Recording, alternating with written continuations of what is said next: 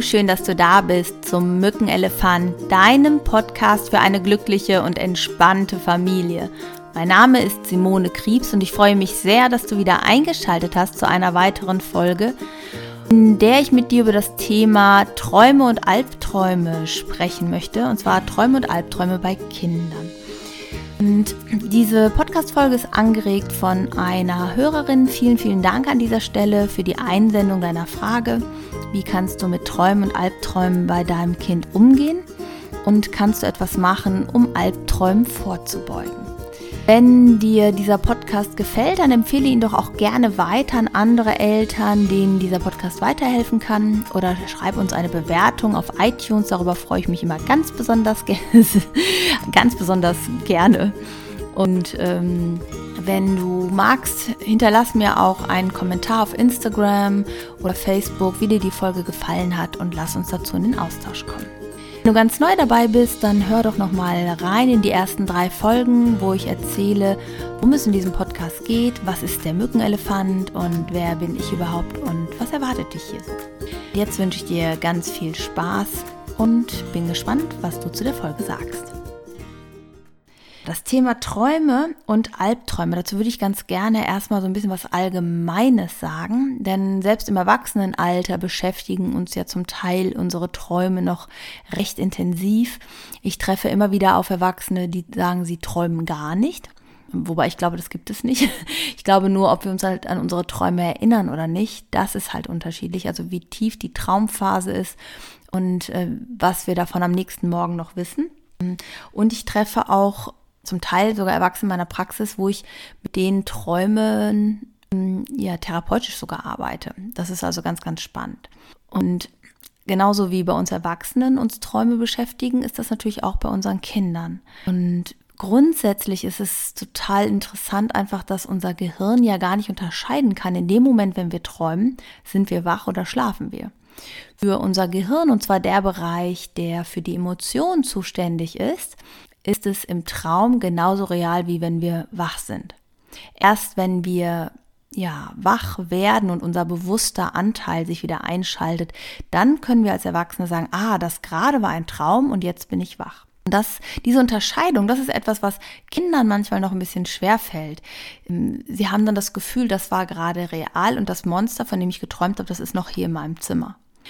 Und deswegen ist es immer sehr, sehr wichtig für uns als Eltern, unseren Kindern zu sagen, hey, das war ein Traum, bist sicher, alles ist gut, der Traum ist vorbei, bist du sicher, du bist in deinem Zimmer, ich bin bei dir und ich bleib bei dir und alles ist gut. Und was ich damals immer so interessant fand, so vor Jahren ungefähr, habe ich mich sehr intensiv mit dem Thema Träumen, luzide Träume, wie werden Träume beeinflusst, wie entstehen Träume beschäftigt. Und ähm, halt für mich so eine Erkenntnis war, von, von der ich halt bisher gar nichts wusste, ist, ich habe immer gedacht, dass wir bestimmte Träume haben, also bestimmte Geschichtenträume oder zusammenhanglose Bilder und aus diesen Träumen halt dann Gefühle entstehen, nämlich halt positive, dann ist es ein schöner Traum oder sehr unangenehme, angsterfüllte Träume und dann ist es ein Albtraum. Und in diesem Buch, was ich damals unter anderem gelesen habe, in einem auch sehr neurobiologisch begleiteten Buch, wurde halt ähm, nachgewiesen anhand von Hirnscan-Tomographen, häufig erst sogar der Bereich der Emotionen aktiviert war. Das heißt, wenn Menschen ähm, bestimmte Emotionen schon über den Tag oder am Abend hatten, aktiviert hatten, war die Wahrscheinlichkeit, dass zu, diesen, zu dieser Grundgefühlslage die passenden Bilder gesucht werden, es war nicht nur eine Wahrscheinlichkeit, sondern das ist dann passiert. Das heißt, ähm, die hatten schon ähm, sorgenvolle Gedanken über den Tag oder haben abends schon ähm, waren noch etwas angespannt, als sie eingeschlafen sind. Und im Hirnscan war es dann so, dass erst die Gefühle da waren und dann die Geschichte, die Bilder dazu kamen. Das fand ich sehr, sehr spannend, weil ich immer dachte, das ist andersrum. Und zum Thema Träumen kann man halt ganz, ganz viel auch im Vorfeld schon machen, damit man gar nicht erst so viel intensiv träumt, unangenehm träumt. Wobei ich auch da glaube, es geht ja in der Nacht darum, erlebte Erfahrungen zu verarbeiten und im Traum dafür Lösungen zu finden. Das klappt ja auch bei den meisten Träumen sehr gut. Wo wir einen Albtraum haben, bleiben wir eigentlich in einer Emotion hängen. Wir lösen das nicht wirklich auf. Und ähm, da gehe ich gleich nochmal darauf ein, wie wir dann damit umgehen können mit diesem Albtraum. Vorher wäre es mir nochmal wichtig, dass wir darauf eingehen, was können wir denn im Vorfeld tun, um schon mal eine ganz andere Atmosphäre, eine ganz andere Grundgefühlslage für unser Kind abends zu schaffen, damit es vielleicht gar nicht so ein Albtraum so erwachsen kann daraus. Und eine Sache ist natürlich, dass du deine Abendrituale mit deinem Kind pflegst. Ich hatte das schon mal ähm, in einem anderen Podcast erwähnt. Ich weiß jetzt gerade gar nicht mehr, in welchem das war, ähm, wo ich gesagt habe, abends sich mit dem Kind nochmal ins Bett legen, gemütlich lesen, vielleicht eine kleine Kerze dazu anmachen oder ein kleines Liedchen hören abends, ähm, singen gemeinsam, sich austauschen, was war schön am Tag, was war anstrengend, auch zu merken, ob es da irgendwas noch gibt, wo dein Kind drüber reden möchte, was dein Kind beschäftigt gerade vorm Bettgehen kommen ja ganz oft noch so Themen, die das Kind äh, ja über oder die das Kind über den Tag so beschäftigt haben. Und selbst wenn das dann besprochen ist und sich das Kind schon entspannt, dann ist ja auch da schon eine Lösung gefunden. Was auch immer gut ist, so kleine Traumfänger oder ähm, so Schutzengel oder Glücksbringer, die man ans Bett legt oder wo man eine kleine Geschichte mit verbindet, die passen auf einen auf, wenn man schläft. Das ist ähm, für viele Kinder irgendwie so, so sehr beruhigend an dieser Stelle. Also meine Tochter hatte zum Beispiel immer ihre Stofftiere um sich herum, die haben auf sie aufgepasst. Ne? mein Sohn hatte äh, so einen Traumfänger.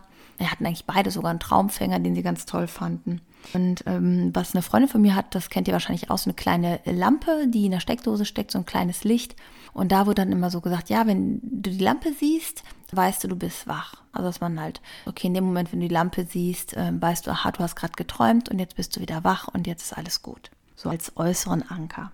Und was auch sehr interessant ist, dass zum Beispiel Düfte unsere Träume beeinflussen. Gab es auch mal eine Untersuchung, wo man zum Beispiel einen beruhigenden Duft, sowas wie Rose oder Lavendel, ähm, ein Taschentuch träufelt hatte und das unter das Kissen gelegt hat oder neben das Bett oder sowas. Und dass die Träume dann positiver und angenehmer waren anhand des Duftes alleine. Das heißt, dass selbst ein angenehmer Duft unseren Schlaf einflusst. Ja, was mir immer wichtig ist, zum Beispiel, oder was mir damals sehr wichtig war, dass meine Kinder so circa zwei Stunden vorm zu Bett gehen, anderthalb, zwei Stunden, nicht noch irgendwelche wilden Fernsehshows, Computer gespielt haben oder wer weiß, wie lange am Handy waren, dass sie da schon runterfahren konnten. Wobei die damals auch noch gar keine Handys hatten. Das haben die erst äh, viel, viel später bekommen. Ich glaube, zehn oder so als erste.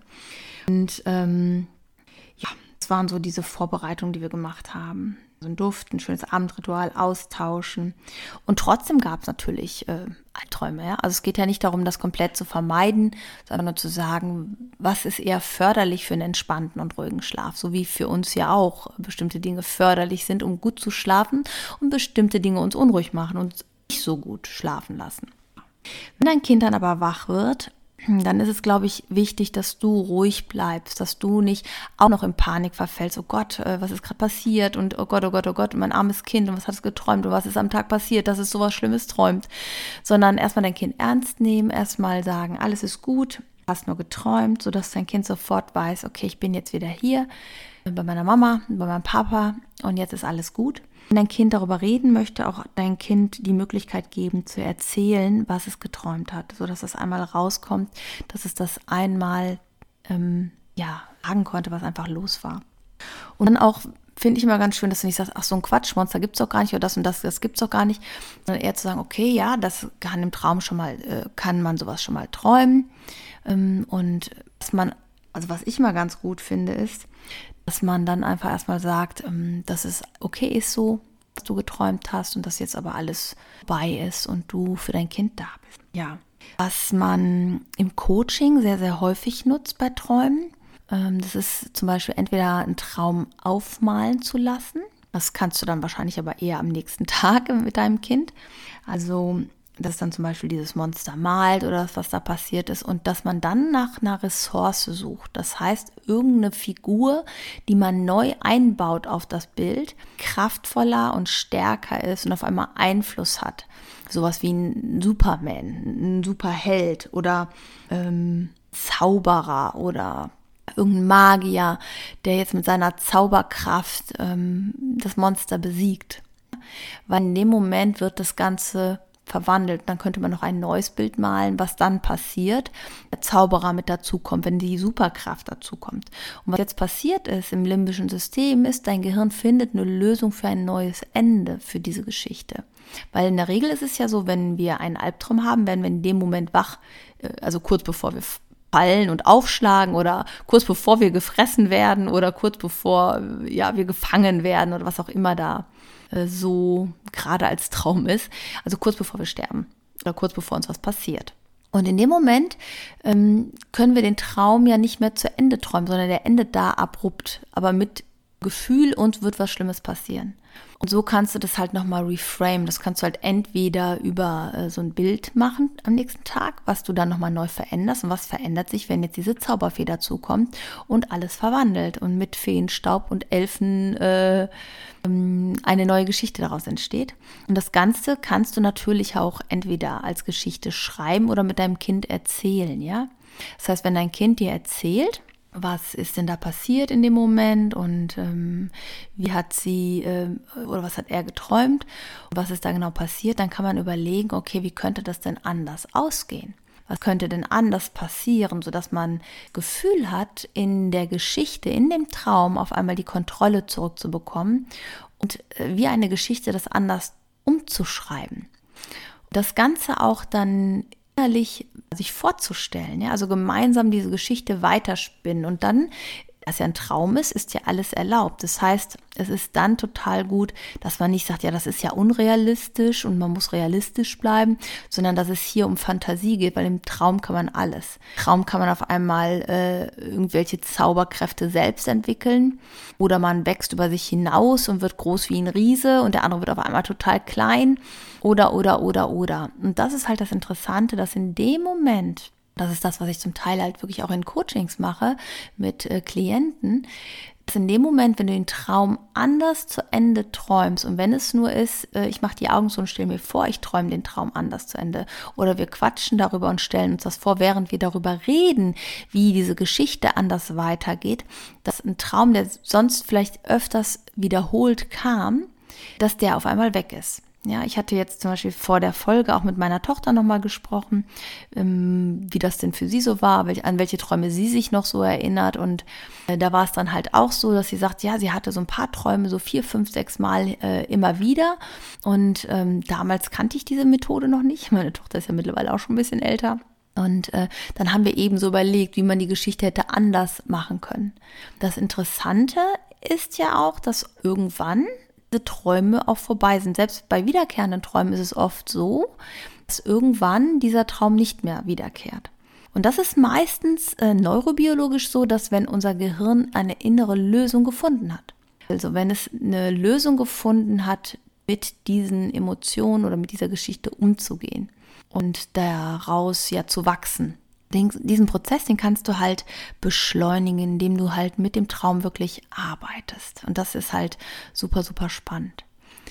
Und dann könnt ihr natürlich, wenn ihr so ein Bild habt, auch dieses positive Bild ähm, oder diese Figur, wenn das wie gesagt so ein Elf und Superman ist, wirklich auch so eine Figur entweder malen und neben das Bett stellen oder aufhängen oder wenn ein Stofftier ist, halt das auch neben das Bett stellen und ähm, das so als symbolischen Charakter. Denn das gibt auch wieder sofort dieses Gefühl von Sicherheit.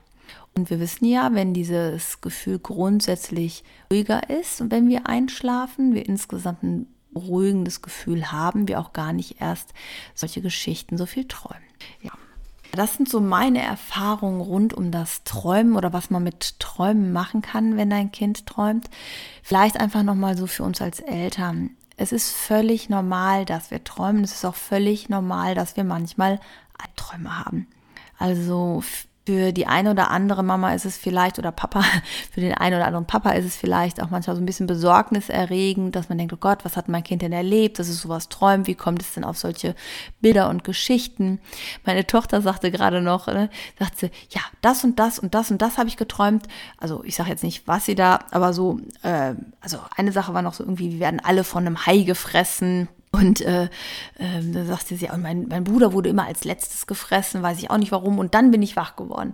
Und sie sagte, und ich habe nie Horrorfilme geguckt oder irgendwelche Gruselfilme oder sowas. Und trotzdem habe ich sowas geträumt. Was ich damit eigentlich nochmal sagen wollte, ist, dass du nicht glauben musst, dass dein Kind jetzt, wer weiß, was an Filmen oder irgendwo was gesehen hat. So Träume können halt trotzdem entstehen. Sie haben halt immer die Funktion, wirklich uns zu helfen. Also es ist auch ein Albtraum geht gar nicht darum, uns zu schaden oder uns in Angst und Schrecken zu versetzen, sondern für etwas eine Lösung zu finden wo wir bisher gerade keine Lösung haben. Und da ist es halt so, dass wir oft nicht die Realität träumen. Und das kann manchmal so in Übergangsphasen sein, ne? Von der, äh, vom Kindergarten zur Grundschule, dass so eine Traum, starke Traumphase wieder ist. Oder wenn in der Schule irgendwas anstand oder irgendwas war. Oder beim Schulwechsel. Und es kann gut sein, dass wenn ein bisschen Zeit vergangen ist, dass sich ähm, das ganz von alleine wieder gibt und dein Kind sowieso wieder ruhiger schläft. Vielleicht was auch manchmal noch ist, ähm, Thema Schlafwandeln. Ähm, es gibt ja auch Kinder, die äh, aufstehen und schlafwandeln. Grundsätzlich ist das jetzt nichts Besorgniserregendes oder so. Du brauchst also da, ähm, ist nichts Unnormales. Das kann schon mal passieren. Gerade so im Jugendalter mit 10, 11, 12 Jahren passiert das schon mal. Aber das Einzige, wenn du weißt, du hast ein Schlafwandlerkind, dass du versuchst, möglichst ja, für Sicherheit zu sorgen. Also zum Beispiel die Tür abzuschließen, dass sie nicht raus können oder sowas, weil es ist jetzt nicht so, äh, dass man sagt, okay, die bleiben jetzt in meiner Wohnung. Also meistens meistens passiert nichts. Die stehen auf, gehen zur Toilette, aber wissen davon nichts mehr oder gehen an den Kühlschrank oder sowas. Aber ähm, äh, dass man da so ein bisschen darauf achtet, dass die halt nicht aus der Wohnungstür rauslaufen äh, im Traum und dann gar nicht wissen, wenn sie wach werden, wo sie sind. Ja, soweit zum Thema Träumen und Albträumen. Ähm, leg dir etwas schön Duftendes und deinem Kind unters Kissen, was angenehm riecht, beruhigend ist. Macht ein schönes Abendritual tauscht euch darüber aus, wie es euch am Tag ergangen ist, so dass ihr schon eine angenehme, entspannte Stimmung kommt. Was auch super schön ist oft, was meine Tochter total geliebt hat, eine kleine Massage, Gesichtsmassage oder Rückenkrabbeln hat die total geliebt, ist die sehr gerne bei eingeschlafen. Und äh, vielleicht so einen kleinen Traumfänger oder irgendein Schutzengel oder eine Zauberkraft, die man neben das Bett stellt, was so insgesamt schon das Gefühl von Sicherheit gibt. Und ähm, möglichst nicht so viel Computer und Fernsehen am Abend. Grundsätzlich aber auch nicht kurz vorm Schlafen gehen. Aber dann hoffe ich, dass du mit dieser Folge einem Kind auch weiterhelfen kannst und auch vielleicht für dich den einen oder anderen Traum auflösen kannst, falls du da irgendeinen Traum hast, der sich bei dir immer wiederholt. Probier es doch einfach mal für dich selber aus und stell dir dann innerlich wirklich den Traum vor, wie er so ganz anders endet und mach das so vier, fünf Mal, so dass du merkst, ja, das fühlt sich richtig gut an, da fühle ich mich richtig sicher. So ist der Traum aus dem Albtraum ein Happy End geworden. Und wenn dir die Folge gefallen hat, dann freue ich mich, wenn du uns eine 5-Sterne-Bewertung schickst. Äh, wenn du uns eine 5-Sterne-Bewertung bei iTunes schenkst mit einem netten Text warum du diesen Podcast hörst und weiterempfiehlst. Darüber würde ich mich sehr, sehr freuen. Und gerne lass uns doch mal bei Instagram oder bei Facebook austauschen, wie so deine Erfahrungen sind und welche Tipps du noch so hast rund um das Thema Schlafen.